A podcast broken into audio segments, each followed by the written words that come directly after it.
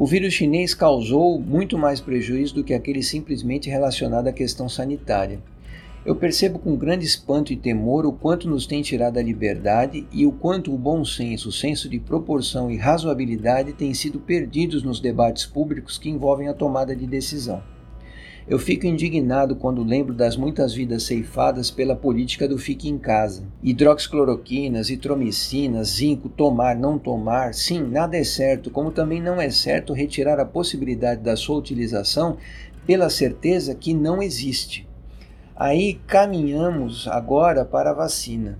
Não é possível ou crível que uma vacina possa ser desenvolvida passando por todas as suas fases em alguns meses. Isso é absolutamente inédito. Tá bom, a vacina funciona? Aí eu me pergunto: o grupo que recebeu a vacina teve contato com o vírus para definitivamente atestar de forma contundente que ela protege o cidadão? Tá bom, protege. Mas e aí? O grupo ficou suficientemente o tempo de observação para saber que se teve novo contato o vírus não se manifestou? Outra questão que eu pergunto: a doença evolui pela exacerbada reação inflamatória do organismo contra o vírus. A vacina não poderia exacerbar essa resposta nos indivíduos imunizados? Não dá para saber em tão pouco espaço de tempo. A vacina manipula o RNA do vírus. Dá para saber que não virão efeitos carcinogênicos? E os efeitos teratogênicos para as gestantes? Não tem como saber e ter resposta para todas essas perguntas numa janela de observação tão curta. Não tem como abreviar a janela de observação. Eu mesmo convivi por meses diariamente com pacientes com Covid. Não creio que tenha um campo de força que me tenha mantido longe desse vírus. O que faz com que alguns padeçam e outros não? Imunidade cruzada, fator genético, ninguém sabe ainda. Muitas perguntas sem resposta podem ser respondidas hoje, mas se estendendo essa janela de observação, teremos as mesmas respostas daqui a alguns anos ou meses? Não é possível saber. Quer tomar vacina? Que tome. Não quer? Não tome. O que tomou, se nela acredita, está protegido contra aquela que não tomou. Para mim, a única certeza é que aquele que defende sem dúvidas é que foi imunizado sim, mas cognitivamente. Enfim, o vírus, mais do que tudo, tirou e vem tirando a nossa liberdade e o bom senso. Um grande abraço a todos.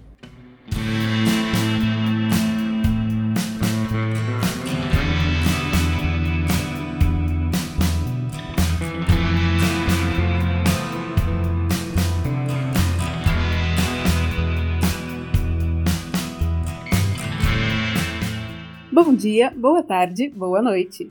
Está começando mais um Café da Confraria. Este é um podcast nascido da Confraria Café Brasil, com a intenção de ser um espaço onde qualquer confrade com uma boa ideia possa ter o gostinho de participar da criação de um podcast. E atendendo a pedidos, hoje tentaremos fazer um resumo da hashtag que movimentou o mês de outubro da confraria. Com mais de 700 mensagens, temos aqui os confrades Alexandre Gomes e Lucas Valente, para uma conversa sobre as vacinas para o novo coronavírus. Como a discussão foi intensa, focaremos hoje mais nas questões relacionadas à segurança. Segundo a Organização Mundial de Saúde, entre as quase 200 propostas de vacina em testes, 44 chegaram à fase de experimentação em humanos, os chamados estudos clínicos. Destas, 10 chegaram à fase 3 de estudos, em que dezenas de milhares de voluntários são recrutados para comprovar se a vacina é mesmo capaz de proteger sem causar danos à saúde. Receberam autorização para experimentos em larga escala no Brasil quatro vacinas, desenvolvidas pelos laboratórios AstraZeneca, que é a vacina Oxford, em parceria com a Fiocruz, Sinovac, que está sendo desenvolvida em parceria com o Butantan, Janssen e Pfizer. Vamos, antes de tudo, às apresentações. Boa noite, pessoal. Aqui é o Tobias, direto de Jaú, mas hoje eu estou só de ouvinte aqui comendo pipoca para ver o circo pegar fogo. Bom, boa noite. Aqui é o Lucas Valente. Eu sou, sou médico diretamente de Brasília aqui e vamos ver o que, que dá aqui também. Eu também tô com a pipoca aqui. A gente vai conversar sobre essa, essa esse tema que foi tão discutido lá no, na confraria. Oi, aqui é o Alexandre Gomes de Recife eu só sou um curioso que gosta de ficar fazendo pergunta sobre um bocado de assunto. Então, eu acho que eu vou mais perguntar do que, do que falar aqui. Eu sou mal do Rio de Janeiro. Eu quero ver o circo pegar fogo. Aqui é Denise Santana, de Guarulhos, pronta para instalar o chicote em caso de necessidade. E vocês aí que estão querendo fazer o circo pegar fogo, quem tá com fósforo e quem tá com uma caixa de fósforo aí?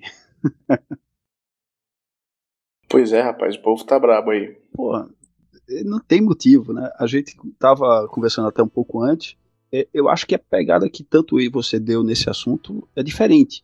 Você estava focado numa parte que era sobre a procedência e a confiabilidade da vacina, e eu estava mais preocupado com o possível totalitarismo de obrigar as pessoas a serem vacinadas. O que é que tu achas, é, Lucas, de a gente, sei lá, ver, falar de, dessas vacinas que estão, estão sendo tentadas ser apresentadas ou colocadas no mercado para gente, ou o que é que o Dória quis oferecer impulsoriamente para todo mundo em São Paulo, aqui no Brasil. Eu esbarrei com um artigo aí, desculpa a, a, o jabá para gente que não sabe nem que a gente existe, no Brasil Sem Medo, que ele fala de, deixa eu ver, eu acho que é quatro, é cinco modalidades, seis modalidades de vacinas que estão sendo produzidas no mundo hoje sobre uh, uh, para essa doença, para o Covid-19. Eu acho até que o Lucas deve conhecer todas elas ou, ou, saber um bocado, e eu não sei se vale a pena enumerar e tu comentar, Lucas, o que é que tu acha? Uai, tranquilo, pode, pode ser sim. Eu tenho, assim, eu tenho mais, mais contato com quatro tipos, mas aí vamos pode ir falando das seis a gente vai ver se eu, se eu, sei, se eu sei alguma coisa sobre eles Pronto, ou não. É, né? Aí daí a gente já vai eliminando que vai focar no que sabe que não tem sentido a gente viajar na maionese no que não sabe. Vamos lá. Depois eu te passo, Denise, o link dessa, dessa matéria, que eu não sei também se é aberta, tá? Eu, eu tenho acesso, tenho acesso à coisa, tenho assinatura. Mas vamos lá. Lucas, eu vou enumerar e depois tu começa a me dizer. A gente começa a rebater o que é que tem e o que é que não tem, tá? Eu só vou dar o título da coisa, daí a gente evolui. Beleza. Uh, o primeiro tipo que a matéria fala é, o, é a vacina do tipo de vírus vivo atenuado. Depois ele fala do vírus, vacina de vírus inativo o terceiro, chamada de vacina de subunidade. Quarto, vacina baseada em vetor viral. Quinto, vacina de DNA. E sexto, vacina de RNA-M. Conhece esses tipos geral? Ah, não, beleza, beleza, beleza, beleza. Manda ver. A gente já, já, já nessa altura do campeonato aqui na, da, da pandemia, todo mundo já viu uma fotinha do, do vírus, né, cara? Que tem aquelas, aquela coroinha e tal, né? Corona. E a principal proteína que a gente tem ali na, na, na, na no vírus, né, na, na, cápsula do vírus, ali na parte mais de fora, vai ser a proteína que tem na S, né? E essa proteína S que faz a, o, o, vírus se conectar à célula humana, né? Ele invade a célula humana e, e inicia a infecção viral. O que acontece? Essa proteína S ela é, a mais, é a mais imunogênica para esse vírus. Então, assim, a gente viu que de todas as proteínas virais, essa proteína S é uma das que mais estimula o sistema imune a produzir anticorpos. Ou seja, é o que mais estimula a gente a, produzir, é, a, a, ficar imune ao vírus, teoricamente. Então vamos lá, os tipos de vírus, o tipo de vacina que você falou. Tem o vírus vivo atenuado, que é um vírus que, que é o vírus mesmo, normal, só que você faz uma, uma série de, de, de transformações no vírus, uma série de, de, de atividades que você faz o vírus ficar mais, mais bobão, entendeu? Esse tipo de vírus geralmente a gente evita que seja aplicado em pacientes é, imunocomprometidos, né? Porque eu, por mais que ele seja um vírus atenuado, ele pode vir a se ativar e causar uma infecção Lucas, na pessoa. Lucas, desculpa te atrapalhar, mas Oi. traduzindo para o português, Tranquilo. o que é imunocomprometido? Imunocomprometido é a pessoa que não tem uma imunidade, é, não tem uma imunidade plena, entendeu? Por exemplo, um paciente que tem um vírus HIV, né, o vírus da imunodeficiência humana, que tem AIDS, ele não tem um sistema imune é, pleno. No seu entendeu? melhor, digamos assim. Qualquer coisa é, no seu melhor. Pessoas, por exemplo, que tomam, que têm doenças autoimunes, e, ou pessoas transplantadas que tomam medicação para diminuir a atividade do sistema imune, eles também são imunocomprometidos, né? Eles são pessoas que não são, que, que têm um sistema imune mais fraco e por isso tem uma chance maior de pegar então, a infecção. Usando essa linguagem que o pessoal está mais acostumada, é, seriam as comorbidades também? É um tipo de comorbidade. né? Mas não, não necessariamente qualquer. Hum, tipo assim, se você pegar uma comorbidade, por exemplo, pressão alta, né? A hipertensão. É, a hipertensão ela não, é um, é não é um paciente imunocomprometido, porque não, não, não atua diretamente na, na imunidade. Ah, tá. os pacientes imunocomprometidos vão ser esses pacientes que têm doenças específicas da, do ah, sistema então... imune mesmo. Ou que tomam medicações que fazem o sistema imune ficar mais, mais então, relax ali, mais baixo. Para poder criar um grupo só, assim, as pessoas que estariam mais suscetíveis e, e essa vacina de vírus atenuado poderia não ajudar e sim atrapalhar seriam as pessoas que não estão saudáveis por um motivo ou outro, seja um motivo alguma comorbidade, uma doença pré-existente, ou alguma deficiência no seu sistema imunológico que não é necessariamente uma doença, que você mesmo falou, pressão alta em si não é uma doença, mas pode prejudicar. É, não, assim, o, a pressão Sim, alta certo. é uma doença ela não é uma doença imunoincapacitante, entendeu? Ela não atua exatamente perfeito, na imunidade. Perfeito. Então são dois tipos de habilidade. A debilidade que afeta a nossa imunidade. Isso, isso, isso. E a segunda debilidade, que é que uma doença que a gente já tem.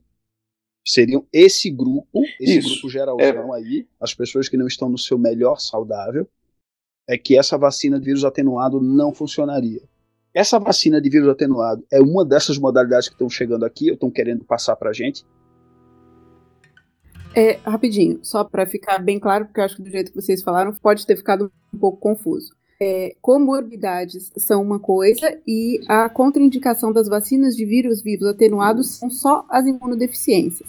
Então, uma pessoa que tem uma insuficiência hepática, que tem uma doença, enfim, né, do fígado em estado terminal, uma pessoa que tem uma doença de rins em estado terminal, uma pessoa que enfim, use uma medicação que atrapalhe o sistema imunológico. É diferente de quando falam em comorbidades que, por exemplo, aumentam o risco de uma pessoa ter complicação pela infecção, tá?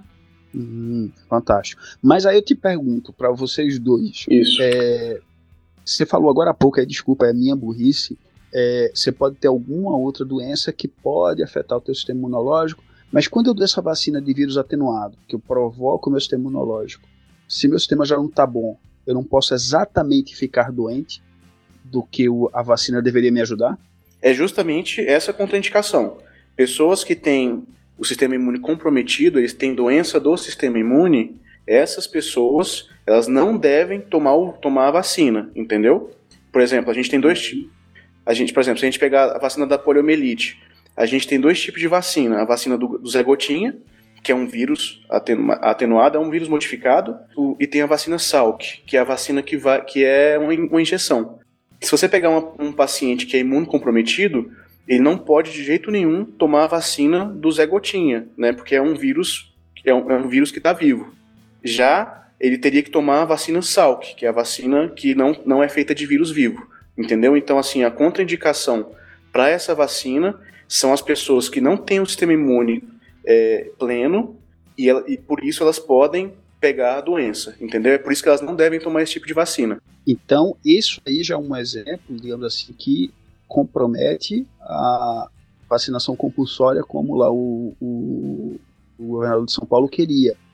Ou, ou eu tô maluco nessa presunção? Não, mas espera um pouquinho, gente. Espera um pouquinho. Até onde eu sei, nenhuma dessas vacinas que estão em estudos para Covid-19 está utilizando agente vírus atenuado, correto? Não, nenhuma, nenhuma. Aí eu trago a matéria. Matéria aqui tá da BSM. Ele fala aqui, ah, deixa eu ver, patitiá, tá, tá, tá, tá, tá, tá. É, Concentram-se nesse grupo de pesquisa tentando desenvolver uma vacina utilizando esta técnica. Era a Universidade de Hong Kong. Vacina DE, DEL-NS1 SARS-CoV-2-RBD. Ou existia ou ainda existe uma pesquisa nessa modalidade de vacina. Pelo menos está aqui na matéria. Entendi. É, assim, é porque eu tô pegando as vacinas que já estão em fase 3. Hum, eu não sei se essa vacina não está na fase 3 ainda. Pois entendeu? é, a matéria não fala disso. Eu só estou mais pegando assim, vamos pegar pelo tipo, né? Então, o vírus não, atenuado. Sem problema, sem problemas. Esse vírus atenuado seria, se a gente tivesse uma vacina dessa, chegasse aqui, Dória, Bolsonaro, quem quer que seja, olha, tem aqui uma vacina de vírus atenuado. Todo mundo tem que tomar. Assim, opa, pera lá. Como é que a gente sabe que todo mundo que vai tomar tem ou não tem alguma doença que pode comprometer. Tá entendendo? Mano? Não, pois é, mas é, essas pessoas já têm contraindicação formal, né? Mas eu, se já a pessoa tá, não já... sabe que tem a doença. uma doença pré-existente. Tá entendendo? Eu tô falando daquele aspecto da, da vacinação compulsória. Que é, essa é, é a minha pegada no, no assunto, tá entendendo? Eu não estou falando da, da vacina em si, mas da obrigatoriedade compulsória, ou seja, você tem que tomar, senão você não sai de casa, senão você não trabalha. Tá entendendo? Da, levanta uma outra questão. Se vai ter que vacinar geral e aqueles que já tiveram a doença e Justamente. estão curados. E aí vem outra coisa. Não. Aí vem outra coisa. Desculpa, Lucas, te atrapalhar, porque eu ouvi isso no caminho para casa hoje. Tem uma outra coisa que eu indicar, que é a entrevista da Leda Nagli com um infectologista. Desculpa, eu não sei o nome dele. Mas ele fala em algum ponto que algumas, algumas pessoas que se infectaram, pelo menos alguma, alguma vacina, algum tratamento, eles perceberam o seguinte: a pessoa está imune. Assim, o cara pegou Covid e se curou. Mas ou ele se curou, seja por vacina ou alguma forma, ele ainda tem o vírus, digamos assim, na narina. Eu não sei se é gente ou se foi bicho, tá? Desculpa mesmo. Mas o que ele estava apontando é o seguinte: uma vacina específica, ela cura o indivíduo, mas não impede ele de continuar transmitindo. Ou seja, a escolha da vacinação para o indivíduo, beleza, vai vacinar ele. O outro não, mas o outro que escolhe. Enfim, era só, só esse detalhe que eu queria levantar. Tá, vamos lá. Primeiro, quem, quem tem imunodeficiência já tem uma contraindicação formal de tomar o vírus, a, a, a vacina. É, Assim, e assim, de qualquer forma, nenhuma das vacinas em fase 3 que a gente está tentando colocar no Brasil são de vírus vivos é, atenuados, tá? Então, essa é, é, se a pessoa tem uma, uma imunodeficiência e não sabe, ou ela pegou um vírus da imunodeficiência adquirida, que é o mais comum, né? O, o HIV, no caso, é uma das, dos, do, das, das causas mais comuns de imunodeficiência desconhecida, né? Ou a pessoa toma alguma medicação e que, que causa imunodeficiência. Então ela teria, ela, de uma forma ou de outra, ela, ter, ela saberia que ela é, que ela é imunodeficiente. Essa vacina, de qualquer forma, ela não está no, no hall dos, das vacinas que a gente vai colocar no Brasil. Uhum. Mas assim, tu falou a única, assim, a única, não, você falou de a mais frequente seria a AIDS, mas não é tão fácil você perceber que você tá com AIDS se você não tá se tratando? Não, na verdade é porque você tem uma fase de soro, soropositividade, que você, fica, que você fica só soro positivo, você tem só o vírus, né? No caso, você é portador do HIV, isso pode demorar até alguns anos. E depois você abre o quadro de síndrome da imunodeficiência adquirida, que é SIDA, ou em inglês fica AIDS, né? Ah. Aí quando você fica com AIDS, aí sim você sabe que pro- provavelmente você deve abrir um caso, um quadro de alguma, de alguma doença oportunista, né? Uma toxoplasmose, uma histoplasmose, alguma doença que imunocompetentes não teriam. Então, assim, existe um- uma janela aí entre o, o momento que você se infecta pelo HIV e o momento que você abre o quadro de, de Ah, AIDS. legal. E aquela doença do, do seriado House, o lupus, que é sempre que acontece, nunca é. Ela é autoimune ou é, auto- ou é imunodeficiente? Então, ela é uma doença autoimune.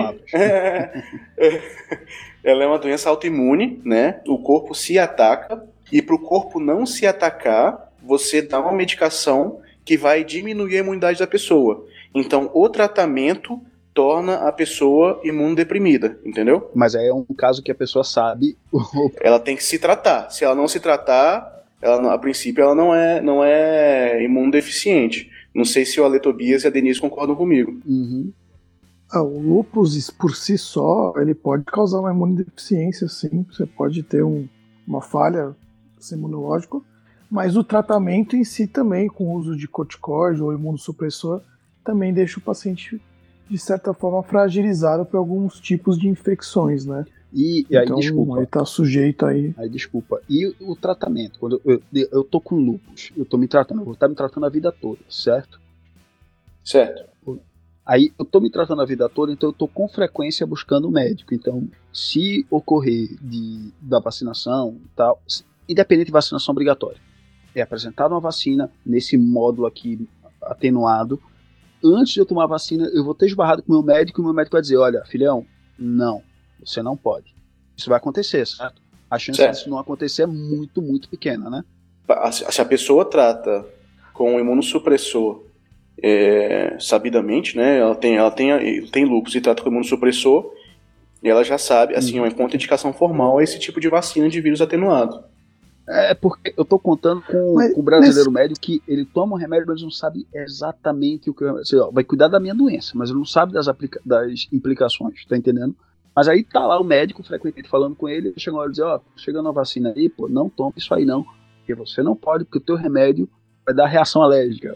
O cara vai enrolar o, o coitado do paciente porque ele não, não vai entender, a depender do paciente, tá? E eu tô fazendo uma mega generalização e simplificação para todo mundo entender a gente realmente essas exceções vão existir sempre, né? De um risco de um paciente ter alguma imunossupressão e não estar ciente disso, e às vezes ele se deparar e querer, às vezes vamos supor que a vacina nem é compulsória, a vacina seja o paciente que decide se quer tomar ou não. E às vezes ele pode estar se expondo a um risco sem estar sabendo, né? Mas acho que isso é uma fração pequena da população, não acho que é um, um volume grande. Para você botar isso na conta do absurdo que é ser compulsório. Eu acho que o compulsório aí vem mais por umas outras questões de, de direito da nossa individualidade mesmo. De, porque é aquilo, se você faz uma concessão às vezes para uma coisa como essa, você vai abrindo portas para outras concessões piores depois, né? Sim, justamente. É... Existe uma fração pequena da população que é imunossuprimida, né, que tem imunidade comprometida, dessa fração tem uma fração menor que não sabe que é imunodeprimida, né, que é imunocomprometida.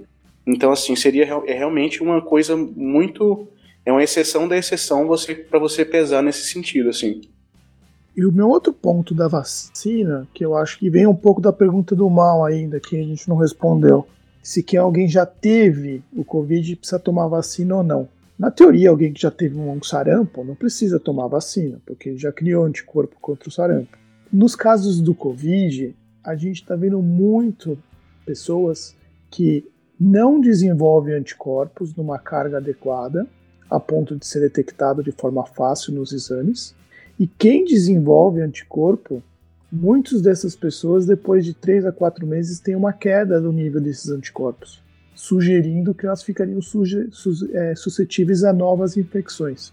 Por outro lado, é, o, pessoal, o pessoal da Alemanha fez um estudo bem interessante de pessoas que tiveram Covid e eles estudaram os companheiros, assim, familiares da mesma casa que for, ficaram assintomáticos, não desenvolveram o Covid, não desenvolveram é, anticorpo, mas quando eles estudaram uma genotipagem dos linfócitos que é uma outra célula de defesa que não é a célula B que produz o anticorpo, mas uma outra célula de defesa. E eles viram que esse linfócito T era um linfócito T de memória contra o Covid, quer dizer, aquele companheiro da pessoa doente teve contato com o vírus, desenvolveu uma célula de memória contra o vírus, mas não a ponto de desenvolver o anticorpo. Então, a, essa produção de defesa contra o Covid, a gente está muito longe de entender ainda. Isso, para mim, é, faz é, a gente enxergar que a vacina está sendo muito acelerado esse processo. A gente não tem ideia mesmo de quanto ela vai ser eficaz ou quanto não vai ser eficaz, entendeu?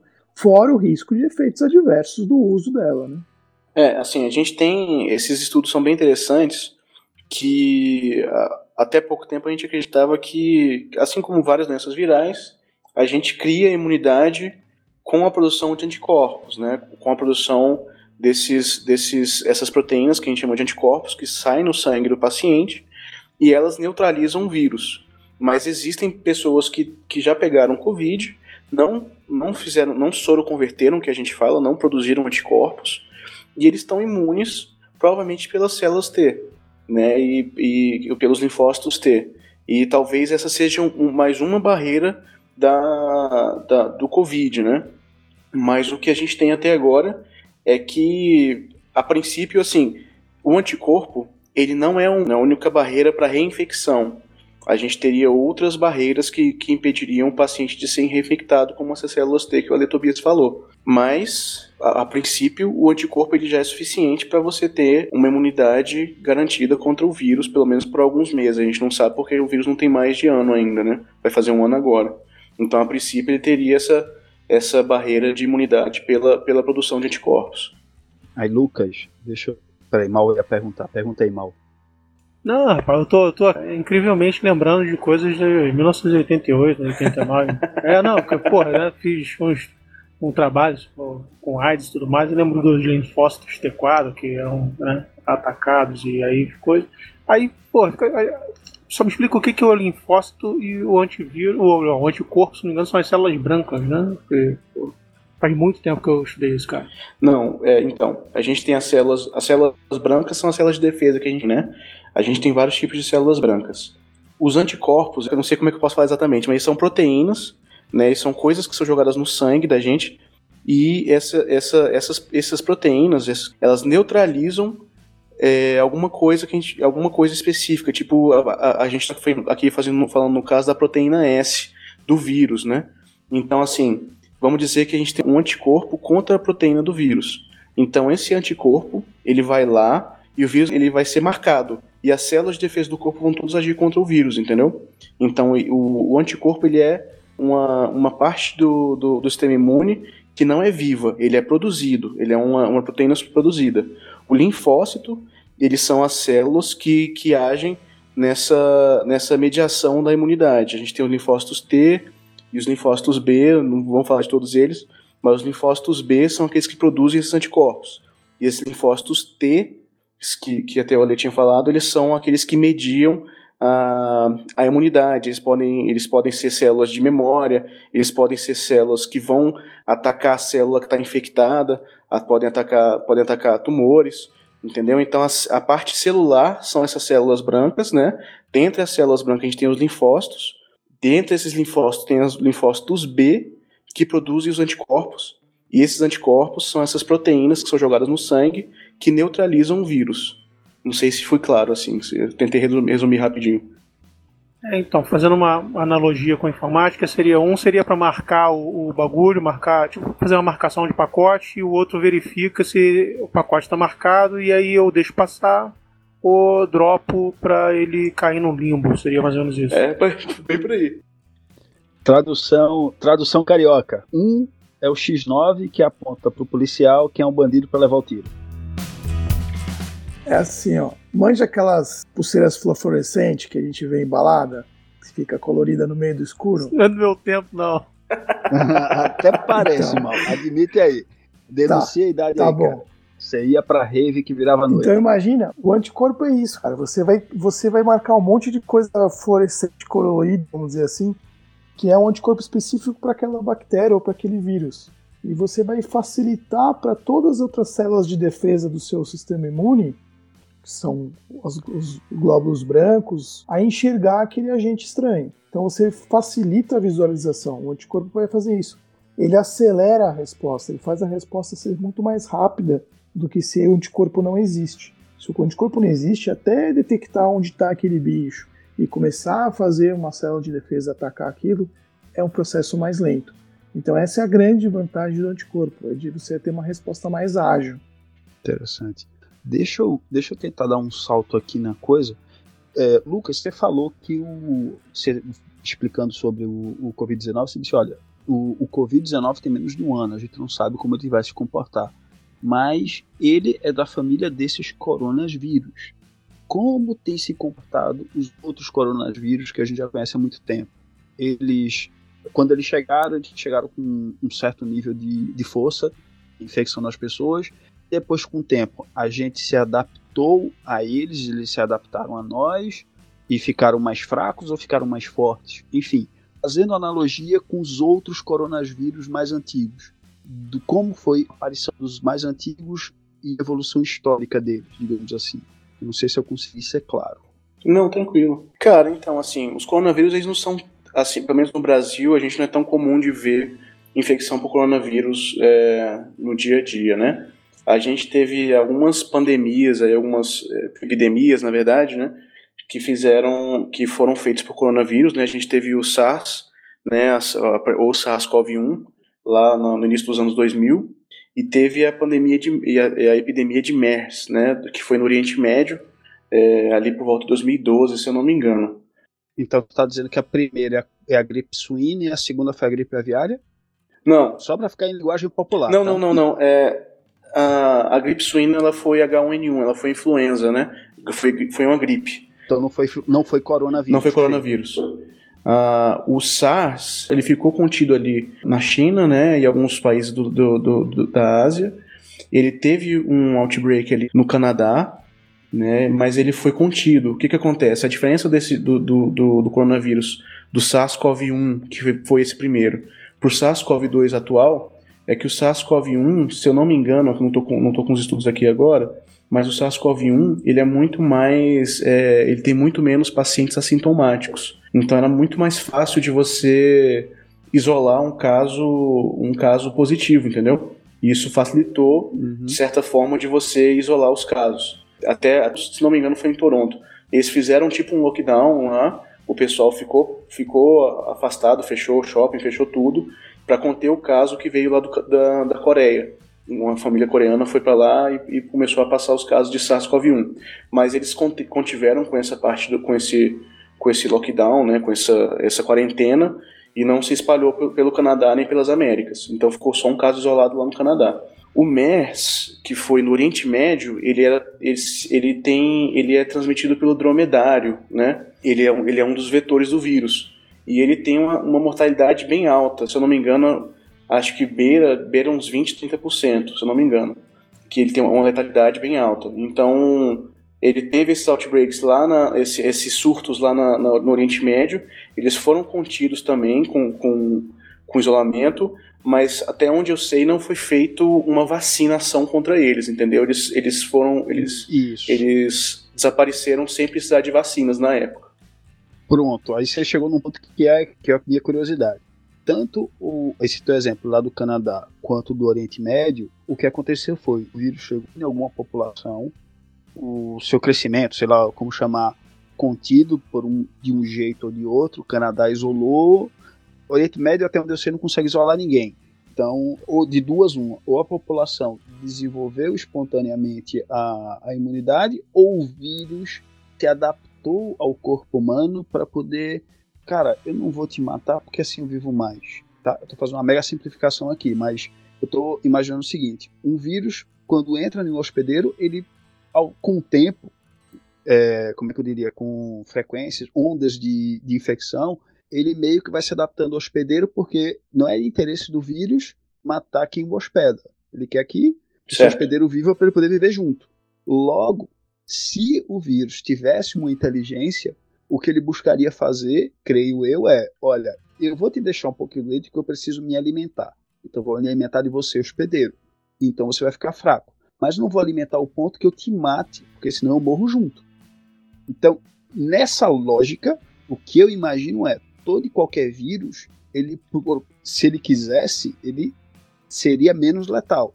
Aí é isso que eu estou perguntando. O, o, esse do Oriente Médio, o MERS, com o pouco que se foi estudado ou compreendido dele, ele deixou de ser cada vez menos letal ou ele simplesmente as pessoas é que ficaram imunes a ele. Você tem como dizer isso, seja do MERS, seja do SARS-CoV-1, tá? Você tá entendendo a minha lógica por trás de tudo? Entendi, entendi. De novo, vamos continuar com esse, excelente raciocínio. Vamos dizer que eu sou um vírus e eu quero infectar o máximo de gente possível. De preferência, eu não vou matar meu hospedeiro e, de preferência, eu não vou causar sintomas nem sinais para que eu não seja detectado. Então, o que, que aconteceu? pelo que eu vi, eu, né, eu não sou especialista, eu não sou infectologista, né, eu não sou não trabalho diretamente com, corona, com coronavírus pelo mundo, né? Só agora que, que teve aqui no Brasil que eu tô, tô, tô, vendo o coronavírus. Os outros coronavírus, eles eram mais sintomáticos, então você conseguia é, separar né, os casos, assim você isolar eles e você conseguia se conter ali. Vamos lá você pode. Aí tá, mas o que, que, que impede de dizer que o vírus não se acostumou à população e a população se acostumou ao vírus e vice-versa? É, a gente tem alguns casos, por exemplo, o H1N1, a gripe suína, né? Ele se tornou um vírus endêmico, né? Um vírus que circula pela população. Isso é uma coisa que a gente não vê comum é, no SARS-CoV-1 nem no, nem no MERS. Eles não têm, eles não têm. No, no, o MERS até pode acontecer porque ele fica, ele tem vetores que são os dromedários. Mas o SARS-CoV-1 ele simplesmente foi erradicado mesmo, assim, até, até onde eu sei, eu posso estar enganado, mas até onde eu sei, você não tem é, SARS-CoV-1, é, o, o, primeiro coronavírus lá, o, a gripe, o SARS, Ele não, ele não fica é, correndo pela população e volta e meia aparece uma pessoa com SARS na, na, na China. Até onde eu sei, não é isso. Ele realmente foi erradicado com essas medidas, entendeu? Ele não se acostumou à população e, e vice-versa.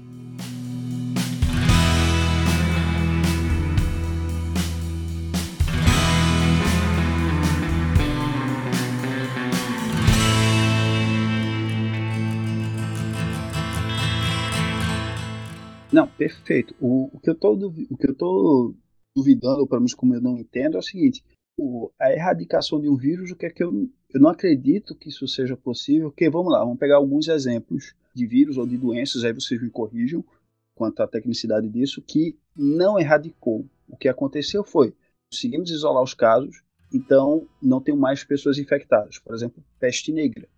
Peste negra, o vírus não foi erradicado. Apareceram casos na China, eu acho que, se eu não me engano, tempos aí nessa, no meio dessa pandemia. O vírus do nada volta, pelo menos eu estou falando na linguagem leiga, e depois some. Tanto que, ou, por exemplo, o sarampo ou qualquer outra doença, elas, as doenças são a doença é erradicada graças a alguma vacina, mas o vírus pode voltar, principalmente porque a imunização não é genética para passar para outras gerações.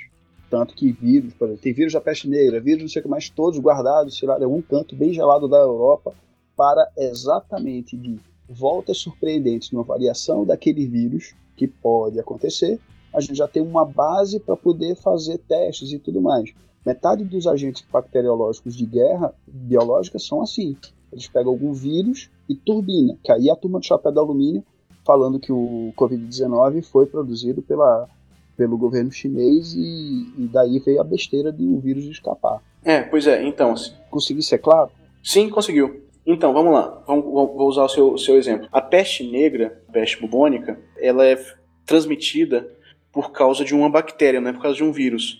Tem uma bactéria que se chama Yersinia pestis. Como ela é uma bactéria, ela tem metabolismo próprio. Ela consegue sobreviver é, longe de um hospedeiro. Todo vírus necessariamente depende de, um, de uma célula infectada para que ele seja produzido. Né? O vírus não consegue se produzir fora de uma célula é, hospedeira. Entendeu? Então, assim, a, a, o, o, problema de, de, você comprar uma bactéria com um vírus é basicamente essa. A bactéria ela consegue sobreviver fora de um, de um hospedeiro, e à medida que um vírus não. Por isso que você não vê o vírus da varíola voltando, porque ele não consegue crescer é, fora do, de, de, um hospedeiro humano. Né?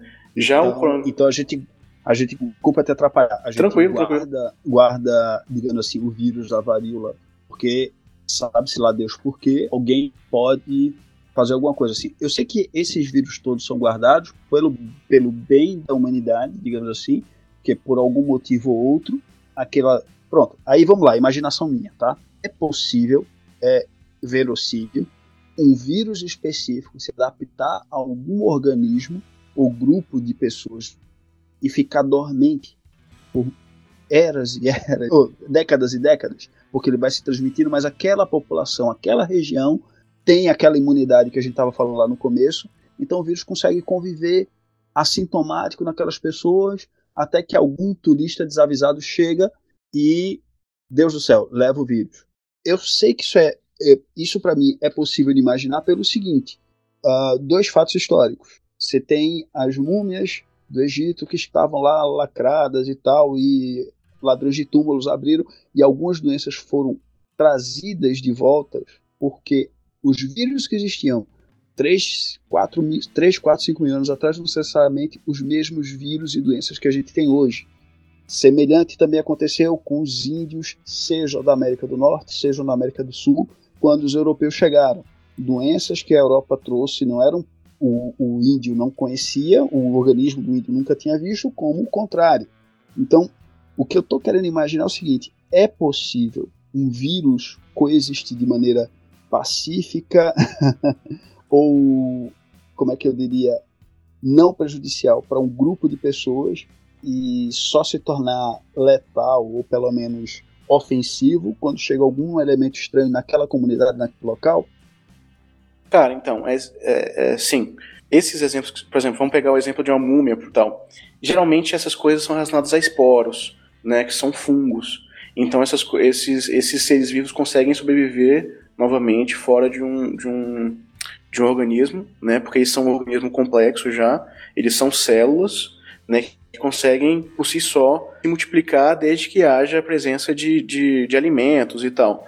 O vírus ele não é uma célula, né? O vírus ele é, hum. ele é uma partícula muito complexa. Mas a gente tem a certeza que eventualmente infecta. Só tinham, só tinham fungos? Não poderiam ter vírus lá dentro, não?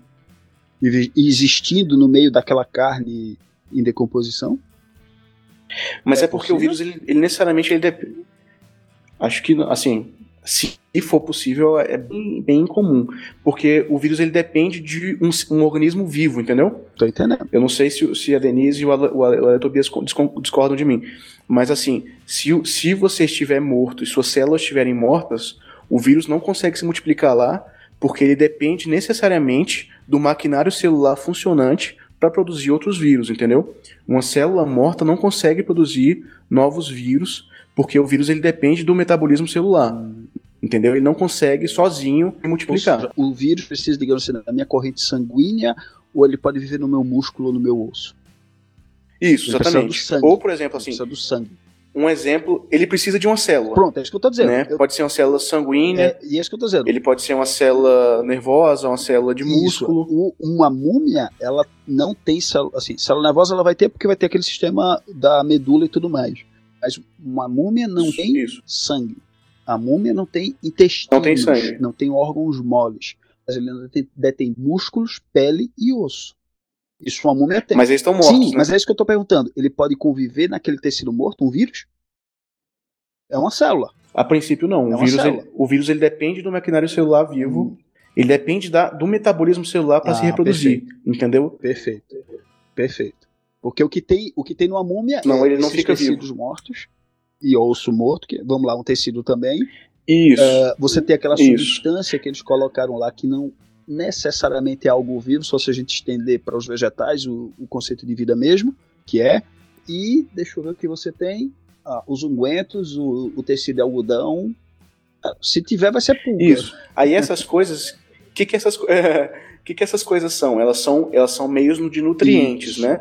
Então, assim, a, a célula que morreu, ela vira um nutriente ali, beleza, ela não uhum. funciona, uhum. mas ela tem, ela vai ter ali, vai ter ácidos graxos, vai ter proteínas, gorduras ah. e tudo, que o vírus não aproveita. Ah. Mas outra célula, por exemplo, uma célula de um fungo, de uma bactéria, que são células vivas, que são células que têm é, metabolismo próprio, eles podem ficar ali por anos e anos enquanto houver Pô, então. Enquanto houver então, nutrientes. Ficar no fungo. Já que ela. Nesse caso, sim. Tá, tá entendendo o, onde eu tô querendo chegar? Sim, mas o que acontece? O vírus, ele o que acontece? É, o, o, o, vírus ele é uma coisa bem específica, uhum. né? Ele tem algumas proteínas uhum. e essas proteínas se ligam a algum, ao seu hospedeiro.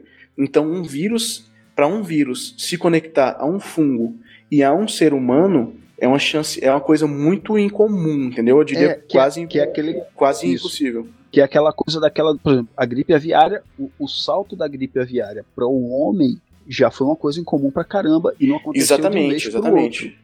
Aconteceu, é, e, putz, séculos e, e milênios de evolução de um vírus que vivia só no bicho, que por algum motivo que a gente não sabe dizer, finalmente, depois de tanta gente comer flango frito, saltou pro corpo humano.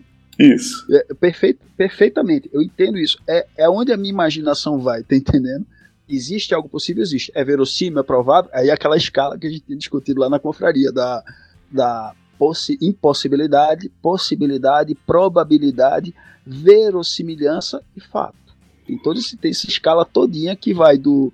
A minha mão pode tocar naquela lâmpada ali no teto? Pode, se você cortar sua mão e jogar ela lá. para você continuar sentado e a mão tocar aquela coisa do provável. Enfim, enfim, a gente já tá caindo em outra conversa aqui. É, pois é. Teria que, tipo assim, teria que você dar uma sorte muito grande de. ou um azar muito grande, no caso, né? De um hum. vírus que tava no, no cadáver ser capaz de infectar um fungo que sobreviveu por vários anos e por, por coincidência esse fungo esse vírus também infecta humanos, que é filogeneticamente muito muito diferente de um fungo, né? A, a gente já é, já é, é muito fácil. diferente de uma, de uma galinha, de um frango, já somos muito diferentes de, um, de um macaco. Imagina de outro reino, né? Não é nem um animal, é um fungo. Ele, tem, ele é longe da é. gente tanto, tanto quanto as plantas e as bactérias. Uhum. já aquele caso que eu falei do, dos povos indígenas das Américas e o povo europeu, aí é algo mais provável. Né? Sim, nesse, esse é o caso que a gente estava falando lá no, na confraria, é, de mortalidade e letalidade. Né? Se, você, se você insere um vírus que tem baixa letalidade e ele é endêmico, ou seja, ele já, já circula na população X, como ele tem uma letalidade muito baixa, ele infecta poucas pessoas, porque já, já, já tem uma barreira é, epidemiológica, né? poucas pessoas são infectadas, e a letalidade é baixa, então menos gente ainda morre. Diferente de uma população virgem daquele vírus.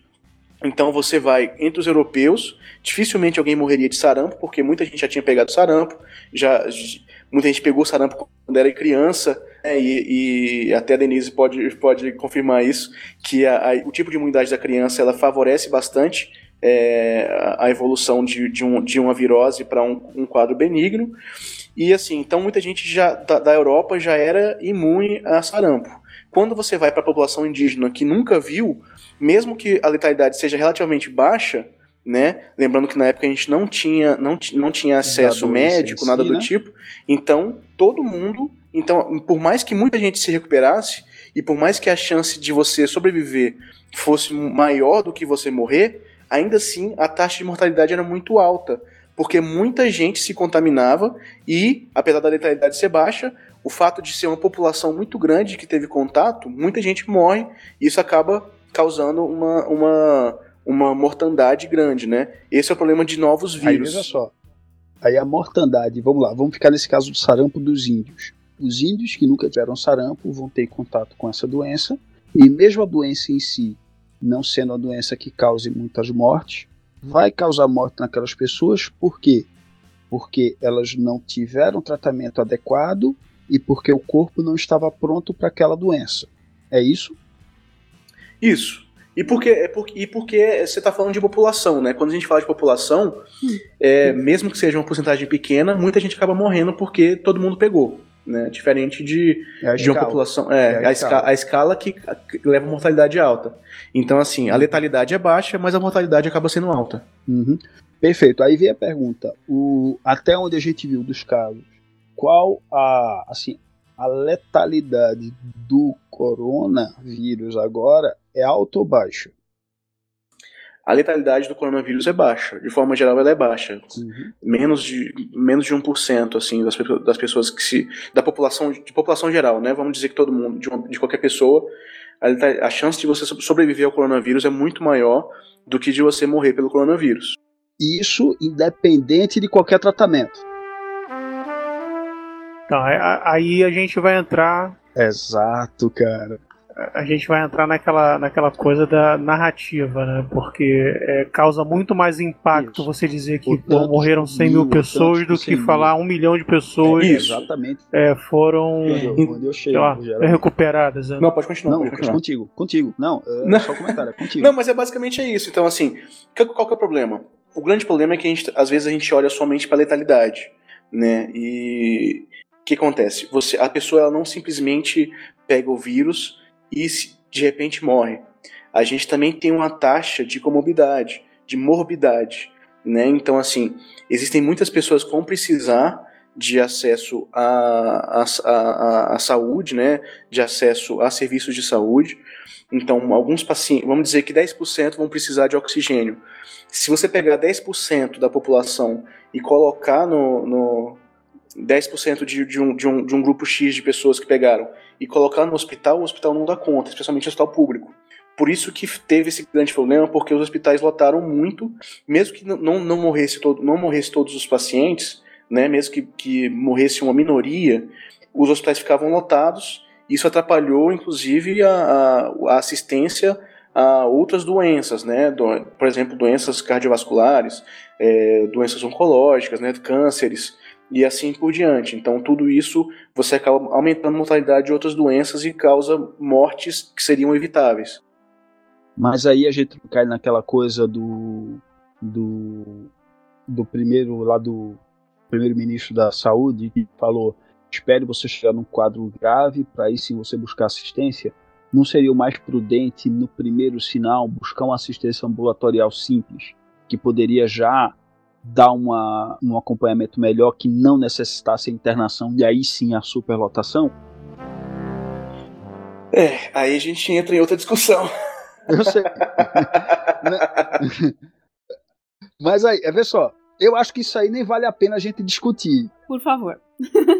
é, tentando voltar para essa questão da vacina, já que vocês falaram sobre, sobre morbidade, é, no caso do, da Covid-19, a gente tem uma diferença bastante clara de grupos de risco, né? Então, a chance de uma pessoa ser internada, ter uma complicação ou mesmo chegar ao óbito é muito maior se você, se for um idoso, se for uma pessoa diabética, uma pessoa com uma cardiopatia. Daí a minha pergunta para o Lucas: você sabe se tem alguma estratificação em relação a isso no desenvolvimento das vacinas? Porque, assim, é, você desenvolver a vacina pensando por exemplo, no sistema imunológico de uma criança não faz muito sentido, porque os casos de complicação em criança são bastante pontuais, né? Bom, é, para o desenvolvimento da vacina, eu não sei te dizer, porque eu não tenho acesso a, esses, a todos os dados das vacinas, né? Também não estou estudando exatamente todas elas. Mas, idealmente, a gente teria que, que, que pegar os, os, os grupos de risco, né?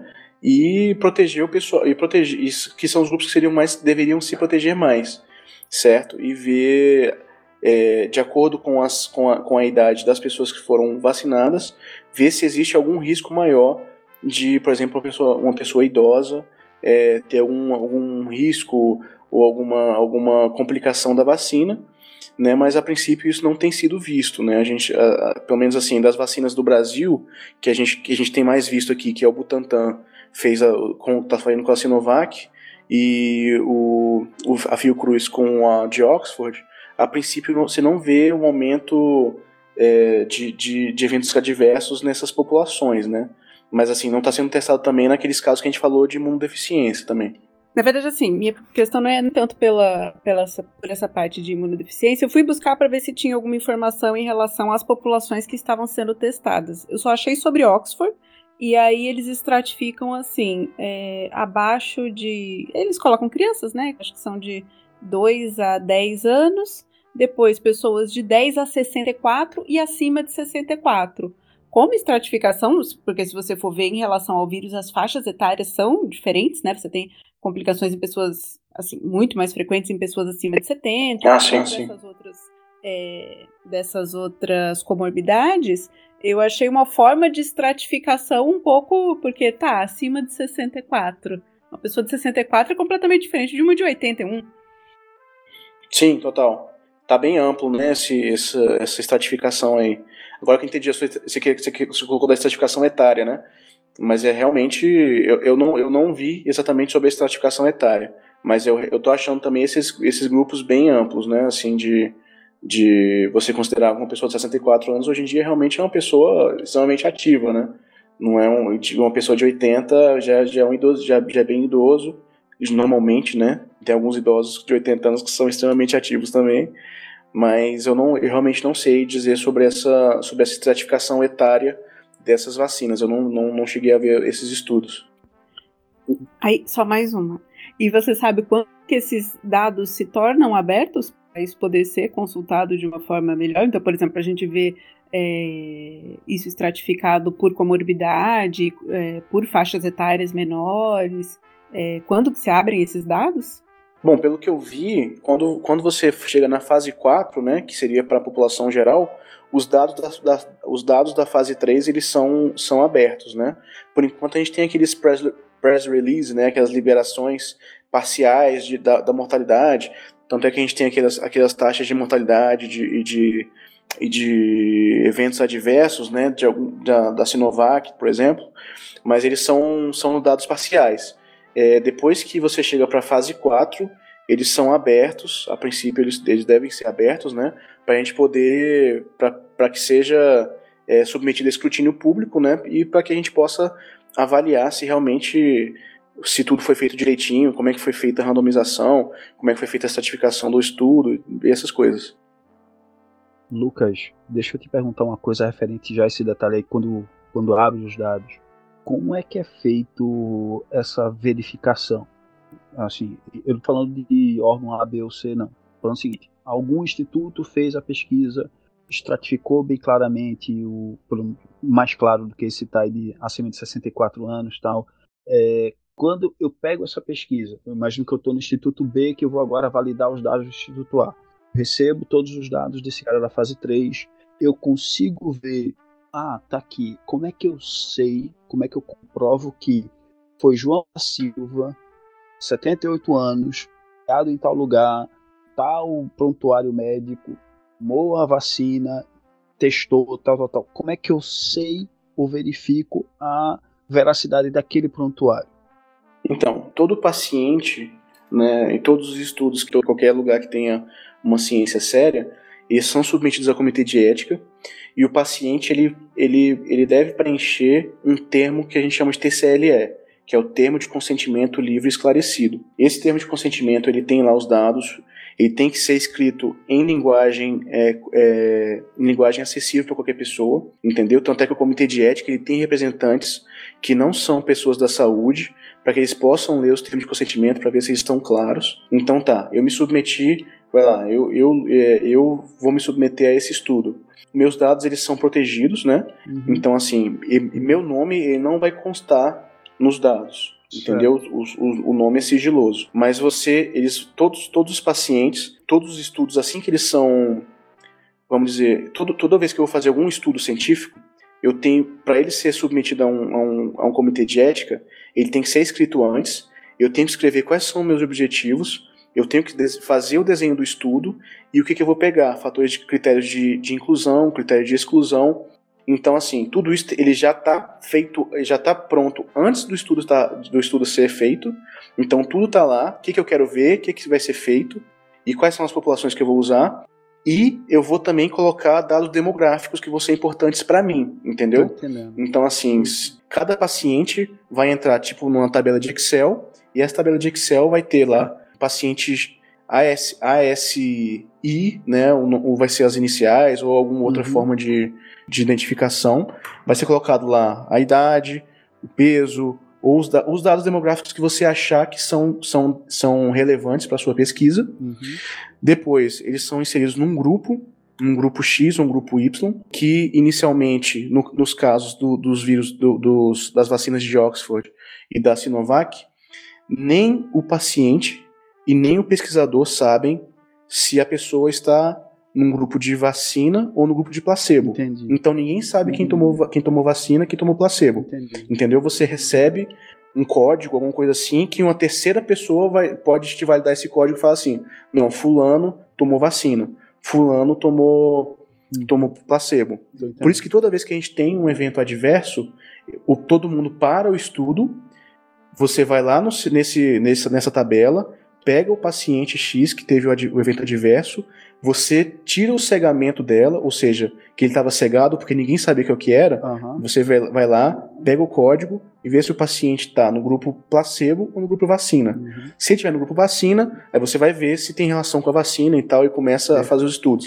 Se estiver no grupo placebo, vida que segue que e é você. que foi aparente o caso do rapaz lá, o brasileiro do teste da vacina de Oxford, né? Parece que ele estava no grupo placebo. A gente não sabe, mas foi o que Isso, vazou, ele estava no grupo placebo. Vazou essa informação. A gente não tem certeza porque não foi divulgado, mas foi isso. Agora, deixa eu te perguntar uma coisa, e aí eu acho que talvez o mal pode, possa me ajudar, porque é o seguinte: ah, esse cenário que está na área de saúde levar para a área corporativa eu não estou dizendo o que acontece na área de saúde, tá? Eu estou dizendo o que pode acontecer quando eu levo essa situação para a área corporativa, que a gente não está lidando com vida. Deve acontecer, provavelmente. Está lidando com número, está lidando com grana no máximo. ISO 9000. Certo. Isso é uma certificação de qualidade. Pronto, hospitais, fantástico. Dá posso dar esse exemplo. Você tem a como é que é? acreditação hospitalar. Teu hospital pode ser acreditado, o que significa uma penca de coisas. Nessa penca de coisas, você tem que gerar relatório de evidência. Nada me impede de gerar um relatório dizendo que eu fiz tal coisa sem efetivamente tê-lo feito. Eu posso criar toda uma rotina de inspeção semanal dos equipamentos do setor tal para garantir a sua limpeza. Posso fazer uma ata dessa, preencher num dia só, dizendo vários dias da semana e comprovar um ano inteiro de rotina de fiscalização. Aconteceu de fato? Não, mas está ali o material, está ali o relatório evidenciando. Tá entendendo a analogia que é comum para eu fazer e poder apontar, olha, eu não confio nisso aqui porque é bonitinho, mas cheira mal. Tá entendendo meu ponto? Ale, aí vai cair. É, todas essas pesquisas têm uma coisa chamada auditoria mesmo. O, essa auditoria pode ser feita às vezes dentro da própria instituição, do centro de pesquisa, para controlar se o prontuário está bem escrito, porque esses prontuários são totalmente diferentes do prontuário da, da vida real, do nosso atendimento. Se você rasura, uhum. você tem, você não, uhum. o documento já não tem mais validade. Ele tem que ser feito com caneta preta para poder ser xerocado, escaneado de forma correta. Não pode usar caneta colorida, não pode usar caneta azul, coisas assim. Por exemplo, na oncologia, já teve casos, por exemplo, uma colega minha em São Paulo, no ICESP. O centro de pesquisa do ICESP recrutou tanto paciente, mas tanto paciente para uma pesquisa, que chegou a chamar a atenção do, da sede do laboratório nos Estados Unidos da pesquisa, que eles mandaram uma auditoria uhum. de lá, dos Estados Unidos, direto para cá, que vieram pessoalmente auditar os prontuários para tentar tirar essa dúvida que você mesmo falou. Será que estão inventando dados? Será que estão criando paciente que não existe? Eles quiseram certificar isso, então isso existe, entendeu? É, porque até para auditoria externa eu posso muito bem produzir um relatório tão bacana, tão bem feito, tão que a auditoria externa não vai perceber que foi a malandragem. Você está me entendendo? Eu posso fazer isso. Isso pode ser encontrado ou não, aí depende da minha capacidade de falsário ou a capacidade de atenção do, do auditor externo. É possível, dá para fazer? Dá para fazer. O ponto é, o que é que impede é a pessoa. A pessoa de um lado, que não vai querer ser, falsificar um dado, a pessoa do outro que vai ter escrutínio para identificar a, minha, a, a falsidade do, do, primeiro, tá entendendo? Eu só tô querendo saber se há espaço para isso, infelizmente, em testes de vacina. Uma desumanidade atroz, eu sei, mas eu só tô imaginando aqui. Eu, acho que o risco aqui, se você for olhar e quiser colocar essa questão, é o tempo, né? O pessoal está exigindo que isso fique pronto o mais rápido possível. Pois é. É, então, essa, acelerar o processo aumenta o risco desses, dessas concessões ou dessas falhas. Exatamente. É esse o meu medo maior. Junte a isso o uso compulsório. É, você pode, assim, você pode considerar realmente a parte de concessões, mas a parte de você se falsificar é muito difícil porque você precisaria de um de uma como é que eu posso falar assim, de, um, de uma conspiração muito grande para um estudo tão grande assim, entendeu? Não, você não tem uma pessoa só colhendo todos os dados. Você tem várias pessoas colhendo os dados né, da, da instituição, por exemplo, aqui vamos dizer o coronavírus, o Sinovac, que é o Butantan, ou a de Oxford, que é o Fiocruz, você teria que ter um, uma sociedade maligna ali de pessoas para uhum. que todo mundo esteja de acordo e faça essa, essa, essa coisa falsa, entendeu? Então, assim, um estudo muito grande é muito porque difícil. não é só um papel que tu vai preencher, Desculpa? né? É porque não é só um papel Isso, são vários, são né? vários. Não é só um papel que você preenche. Exatamente, são vários, são várias pessoas. Te... Não, e também não é só um papel. Não é só um papel, por exemplo. É um exame que tem taxas de alguma coisa, é uma coleta de sangue, eu imagino que seja algo mais complexo do que uma produção de É, você tem um relatório, você tem algumas pessoas que é vão aplicar a vacina, você tem pessoas que vão acompanhar os pacientes, pessoas que vão pegar esses dados, então assim, é muito difícil. Você teria que ter realmente uma para um estudo tão grande assim, você teria que ter realmente uma, um, uma sociedade é, capaz de querer fazer essa, hum. essa, essa coisa, entendeu? É muito difícil. Em estudos pequenos é mais fácil. Pronto, deixa, é, deixa eu pegar até um exemplo fácil, todo mundo está imaginando. Eu não confio no que o, a pesquisa que está sendo feita na China está sendo feita. Isso vai ser um momento enviado para o Butantan, para o Fiocruz, Anvisa analisar. Quando esses órgãos aqui receberem, eles também vão fazer o estudo deles, ou eles vão receber uma, vamos lá, uma tonelada de papéis ou dados que eles vão destrinchar e avaliar. O que é que acontece? primeiro cenário, vai testar também, com pessoas também, ou vai simplesmente analisar papelada e dizer, é, faz sentido. Estou simplificando, eu sei, tá? Cara, eu sinceramente não sei como é que eles fizeram isso. Assim, eu, eu, vou, eu vou estar sendo leviano se eu falar que eu, tô, que eu sei o que, que aconteceu. Eu acredito que eles têm esses dados e têm acesso aos dados que foram feitos na China, e eles re, e, e os estudos uhum. de fase 1 e fase 2 são com, são com menos pacientes, né? São, são poucos casos. Então você, o que, que eles fazem? A, a fase 3, ela replica os estudos da fase 1 e da fase 2 e, e replicam isso em escala bem maior, né? Porque se você tiver aquele 0,001% de complicação, ele vai pegar. Então, a princípio, uhum. o que eu acredito que tenha acontecido, não sei se o Ale sabe mais sobre isso, né, que é no, no quesito de auditoria, que eles têm acesso aos dados, seria essa, essa planilha, e veriam o que, que aconteceu lá na China, né, e replicariam aqui no Brasil um estudo maior. Mas aí seria o, a Anvisa, Fiocruz ou o Butantan realizando o teste com uma, um, um, grupo de brasileiros, digamos assim. Isso, aí eles replicariam no Brasil esse estudo.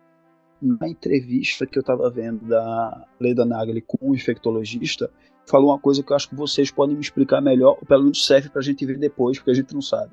É, o infectologista falou que a fase 3 de um dos estudos de vacina da, desse, do Covid-19, ele se aproveitou de alguma forma da pesquisa de fase 1 e fase 2 SARS-CoV-1 para poder ir mais rápido. Eu não sei o que isso significa exatamente. Eu acho que se vocês ouvirem essa entrevista, que depois eu posso passar o link, vocês podem entender melhor mas pelo visto, para agilizar as coisas, e não estou falando de má fé nisso aí não, isso aí faz sentido, está todo mundo com pressa, eles usaram os dados de uma outra pesquisa para um outro vírus, mas como é coronavírus também, para poder seguir para essa nova vacina que eles estão correndo atrás.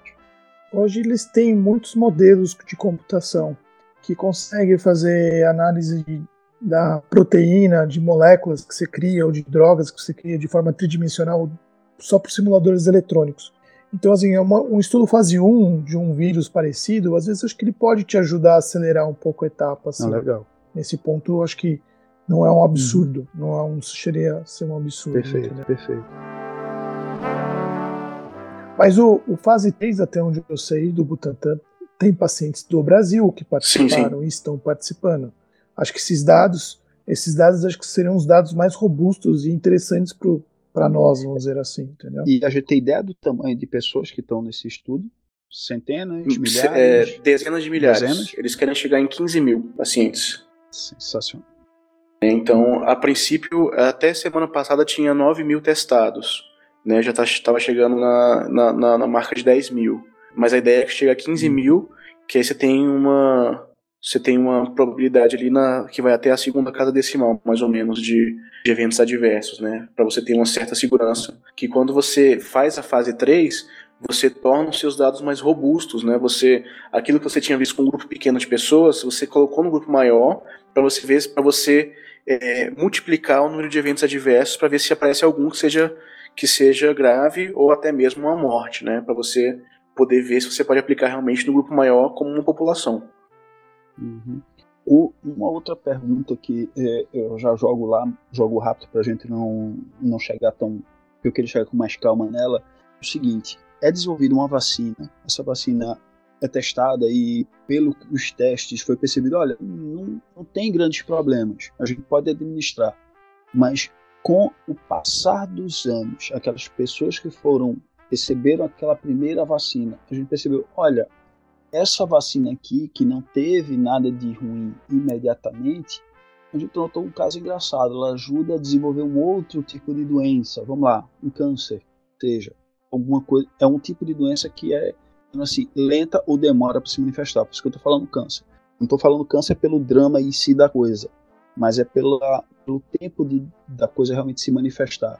Feito aqueles casos trágicos lá de Chernobyl, onde a radiação com as coisas. Tem gente até hoje desenvolvendo câncer por conta daquela dose relativamente pequena de radiação. Isso, historicamente, já aconteceu com alguma vacina? Isso pode acontecer só com o tempo mesmo para ter certeza? Ou viagem demais de mim agora? Não, é super comum, na verdade. É, a, a gente chama isso de fase 4, que é quando a droga já está sendo comercializada e usada no mundo todo porque normalmente os estudos é uma população muito controlada. E aí, quando você joga para a população, você pega pessoas com comorbidades ou várias regiões do mundo todo. Então, esses estudos fase 4 dão mais segurança ainda se o remédio é bom ou não. Tem drogas que já foram tiradas do mercado depois de aprovadas. Tem o caso do, do Vioxx, que foi um anti-inflamatório, que passou super tranquilo em todos os estudos. Só depois que estava sendo comercializado foram vistos que estava tendo aumento de doença cardiovascular com o uso do, da medicação. É, que eu pensei, eu pensei nisso com lembrança da, do setor de construção civil, que é do, das telhas de amianto. Só com o tempo a gente descobriu o mal do amianto. Então não foi imediato. Usava, todo mundo tinha telha de amianto, caixa d'água de amianto, ninguém percebia que aquilo ali estava numa escala de tempo de, de uma ou duas gerações, entupindo o pulmão das pessoas e causando uma doença séria. Mas isso não é algo imediato, que não se percebe. Daí a minha imaginação de saltar essa possibilidade para algum remédio ou para alguma vacina. Daí, de novo, aquele meu temor da liberdade individual, dizer, não, eu não quero tomar esta vacina específica, não é porque eu sou contra vacinas, é porque essa aqui eu ainda não confio. E eu quero ter o direito de dizer, não, obrigado. Você não está errado nesse ponto, porque o estudo fase 3 agora vai mostrar para a gente o quê? Reações agudas ao uso da vacina, então se é seguro ou não, e aparentemente a gente tem visto que é segura nesse ponto, e a produção ou não de anticorpo e uma, uma imunização é, curto, a curto prazo, vamos dizer assim, 3, 6 meses.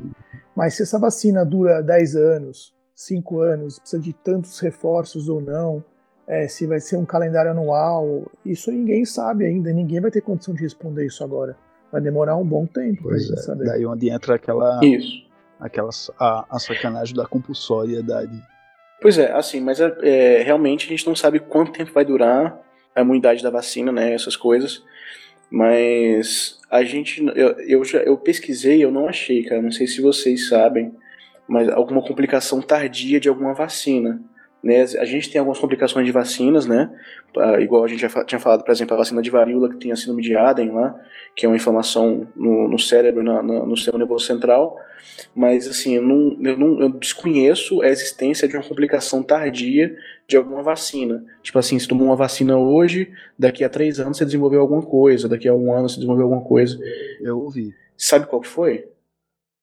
É, isso foi no Guten Morgen, tá? Eles citaram que foi o seguinte Vacina da polio para negros africanos, uma parcela da população pode causar uma reação adversa de, de, uma, de uma outra doença, não me lembro qual, mas eles falaram. Algo só descobriu muito tempo depois que foi um grupo específico, uma raça específica. Lembra que aquela conversa que a gente estava tendo na confraria, que eu te falei, olha, regiões específicas, eu estava mais falando daquela vacina tipo RNA ou DNA, mas o cara me disse, olha, a vacina da polio, que em tese não é nada de outro mundo. Para um tipo de pessoas dá problema. A Leda Nagli, na, quando estava tentando desenvolver uma vacina para a AIDS, descobriram que eu acho que a ver com adenovírus, alguma coisa com um tipo de população desenvolvia uma doença muito pior e de novo, eu não peguei, eu estava vindo do trabalho vindo para casa, também desenvolveu uma doença muito mais grave depois e foi só descoberto porque eita, essa doença congênita séria foi por conta da vacina. A gente não sabia, a gente não identificou. Mas é aquela coisa, é, de novo, é algo passado que eu ouvi e eu não tenho conhecimento para poder compreender a informação que foi levantada. Mas é um exemplo que eu acho que você estava falando, Lucas. É, não, é eu tô, falando o seguinte: é, isso foi uma complicação que foi descoberta depois de alguns anos. Sim. Eu tô falando assim, se existe alguma complicação tardia, ou seja, que aconteceu depois de vários anos de tomar a vacina, entendeu? E não alguma coisa que foi aberta. Mas foi isso que eu falei. As pessoas que tomaram a vacina da polio, os negros, tiveram uma outra doença mais grave por conta daquela vacina e por conta do organismo delas, aquela região, aquele povo específico negro. O mesmo aconteceu com um teste de vacina de AIDS específico lá no começo, dos anos 80, descobriram que acho que alguma coisa ou da vacina ou, de, ou da doença em si, é, o tal do termo adenovírus foi a única coisa que minha mente guardou. E algumas pessoas que já tiveram contato com isso eram problemas, mas esse adenovírus ou tinha a ver com a maneira que a vacina foi era transmitida, não sei se era o, o táxi que levava o, o vírus deficiente ou enfim, mas a outra doença específica de um grupo que foi afetado pela vacina, a tentativa de vacina de AIDS, que deu complicações posteriores. e eles não puderam identificar, porque isso não é algo que aparecia imediatamente, só depois. Entendi. Você sabe quanto tempo depois que aparecia essa doença? Pois é, cara, isso foi dito, pronto, isso foi dito no, no Gutemorn dos africanos, foi dito na entrevista com a Leida Nagli pelo infectologista, o caso do adenovírus, ou do AIDS. Eu não lembro. Esse é o meu problema. Eu ouvi no caminho e eu não tive tempo de ouvir o Guten Morgen para poder identificar as coisas. Mas esses foram dois exemplos que eles falaram que eu fiquei, que agora que vocês estão me falando disso, eu me lembrei. Entendi. Né, eu tenho que ver quais foram esses que assim, até onde eu sei, eu não conheço nenhuma, nenhuma complicação tardia de vários anos de vacina. Uhum. É possível? Eu acredito que seja realmente possível. Uhum. Agora, eu não sei se, se eu não, não conhecia alguma. Pois é, aquela, aquela coisa que a gente estava falando antes. Prévia. A gente não conhecer não quer dizer que não existe. É aquela coisa. Eu não sei, mas não quer dizer que não rola. Aí onde entra o que eu falo da imaginação. Se é possível ser imaginado, é possível que aconteça. Eita, caramba, tem. Mas a gente não tem capacidade de saber tudo. Daí toda aquela reserva, calma, peraí, não precisa obrigar todo mundo a tomar vacina, vamos ver aqui uma situação estranha. Eita caramba, tem aonde? Lá na tapimboca do Mato Dentro. É essa reserva que eu sempre fico falando da compulsoriedade da vacina, lá pelo governador de São Paulo. Entendi.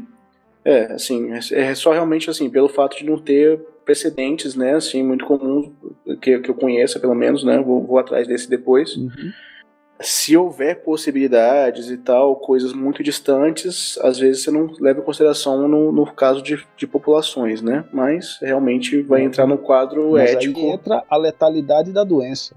Uhum. Aí entra a letalidade da doença que você falou. Foi você usou o termo errado. Mas aquela, você mesmo disse, olha, o índice de 0, tanto. Então, se a doença em si não é, se há um método de tratamento preventivo que pode ser feito que não gere internação, que não gere um, um sobrecarga da, dos hospitais, que ambulatórios podem resolver. Diz, ó, não, cara, toma aqui esse remédio, vai para casa, toma e vai se cuidar. Não fica trancado em casa, aumentando a carga viral das pessoas que estão dentro de casa, esperando ficar grave a doença para você se correr atrás. O ideal, eu imagino, era, olha, primeiro sinal, cara, assume que é, vai num posto de saúde que a gente já tem um procedimento, um protocolo que você pode seguir em casa sem atrapalhar a tua rotina, que vai salvar todo mundo, ou pelo menos vai curar se for algo relativamente simples ou logo no começo. Tá entendendo? Se há uma maneira de contornar menos custosa ou menos invasiva na, no que trata de liberdade individual das pessoas, eu acho muito mais prudente do que partir para coibir todo mundo a tomar uma vacina que a gente ainda não sabe o alcance dela ou, ou, ou os possíveis, como é que se diz, possíveis efeitos colaterais no tempo, porque a gente estava com pressa e não quis testar com calma.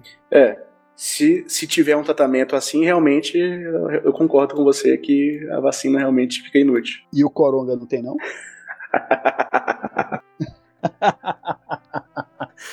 Ó, ó. oh, Tá? Considerações finais, recomendações, vamos lá. Bom, eu acho que ficou muito claro que politizaram mais um problema relacionado a essa doença, porque um governador decidiu se vai obrigar ou não a população a vacinar algo que nem saiu ainda da fase 3, já mostra que a questão não é técnica, a questão já é política, né? Então, eu acho que temos que ir com calma mesmo e, e o bom senso sugere um pouco de cautela. Ué, bom, é, a gente acabou falando de um monte de coisa, né? A gente nem falou do, do, dos tipos de vírus, né, das vacinas, mas tranquilo. A gente, o que, que acontece? Eu também concordo que a gente não deve, não deve vacinar a população se não tiver passado pela fase 3, né, por uma fase 3 bem feita, né, que você que, que você sabe realmente que, é, que, que é seguro. Então, assim, beleza, você pode tentar sei lá, você reservar ali uma, uma quantidade X de vacinas para que quando a fase 3 passar, você aplicar tudo bem. Mas se você não se você aplicar uma vacina que não está não tá segura ainda, eu sou totalmente contra também. Eu preciso que nós tenhamos dados robustos de que é seguro para você aplicar na população geral. Daqui da conversa para mais de 5 horas aqui ainda, né? Mas aí vamos, vamos respeitar aqui para Denise não chicotear a gente. Bom, é, eu já falei demais, eu acho que no máximo vou cair nas dicas de recomendações. É, todo mundo sabe da minha fixação por leitura de clássicos e tudo mais. Então eu vou comentar uma coisa que não necessariamente é um clássico, tá? Mas é um livro que é, vale a pena, já que está todo mundo em casa trancado, de certa forma em home office. Então deve estar tá com seus pimpolinhos em casa saltando sofá, sofá para cama. Tem um livro muito bacana de mitologia chamado O Universo, os Deuses, os Homens, de Jean-Pierre Vernot. Vernant.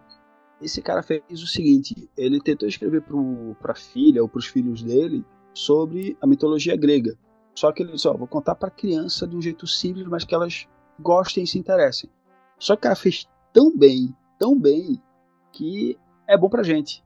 Então, quer ler alguma coisa sobre os mitos gregos, quer entender aquelas, aquelas maluquices todas e perceber que tem muito mais sobre a natureza humana do que viagem na maionese, leiam o universo, os deuses, os homens, Jean-Pierre Vernant. É isso que eu posso dizer aqui. Mal, alguma conclusão? Bom, né? A única conclusão é que eu não vou tomar vacina. Isso é certo. E sábio.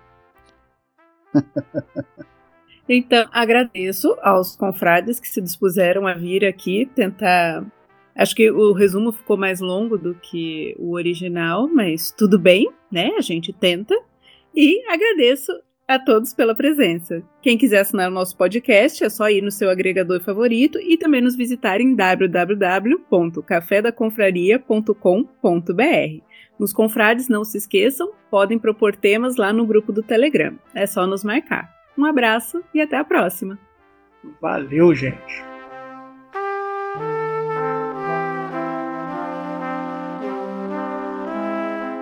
E aí, já conhecia a voz do confrade que abriu este programa? Ele está na confraria desde julho de 2016. Bom dia, boa tarde, boa noite. Meu nome é Rafael, eu falo de São Paulo, sou técnico em radiologia. Faço parte também da confraria, que é um oásis para quem busca informação. É a ela quem recorro quando quero saber das notícias. É fantástico. Obrigado, Luciano, e a todos aqueles que contribuem lá com as suas opiniões naquele ambiente absurdamente nutritivo. Este episódio do Café da Confraria teve suporte Klingon de Sr. Mal e Paulo Oliveira e edição de Denise Santana. Um agradecimento especial ao Luciano Pires pelo apoio e, claro, pela criação da Confraria Café Brasil.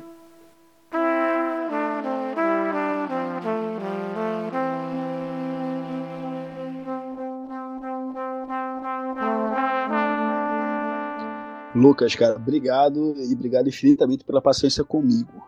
Não, tranquilo, cara. A gente tá aí pra isso mesmo. Ainda mais a gente que é, tá ali na confraria, né? Você sabe que é um lugar seguro pra você discutir, né, cara? Senão você. Hoje em dia é muito difícil você achar um lugar que. Assim, eu, eu concordo com muita coisa que é dita lá e acabou que apareceu uma única coisa que eu discordo. E acabou. aí virou. Virou um mundaréu de coisa. É, a gente caiu naquela simplificação, cara, que é, era outra coisa que eu queria abordar e não deu. Todo mundo cai naquele maniqueísmo, do, que foi o começo que a gente teve que começar a gravar. De, o seguinte, ah, então você é contra a vacina, então você é daquele povo maluco que não quer tomar vacina pra nada. Cara, não é bem assim, né? Não, é bem isso. Até, até vieram alguns que falaram comigo em, em, em off, assim. Uhum. E o pessoal, não, é interessante ver a opinião de alguém de esquerda lá e tal. Não sei o que eu falei, velho, mas não sou de esquerda, não, velho. Eu só, eu só tô. Na verdade, só uma coisa técnica aqui que eu tô dando minha opinião, não sou de esquerda, não. Cara, o problema é esse. Pô, Nada mundo... contra também aqui é de esquerda, não tem é, problema. É, não, mas eu, todo mundo diminui o assunto pra picuinha política, cara. É uma droga. Isso é uma droga imensa. Pois é.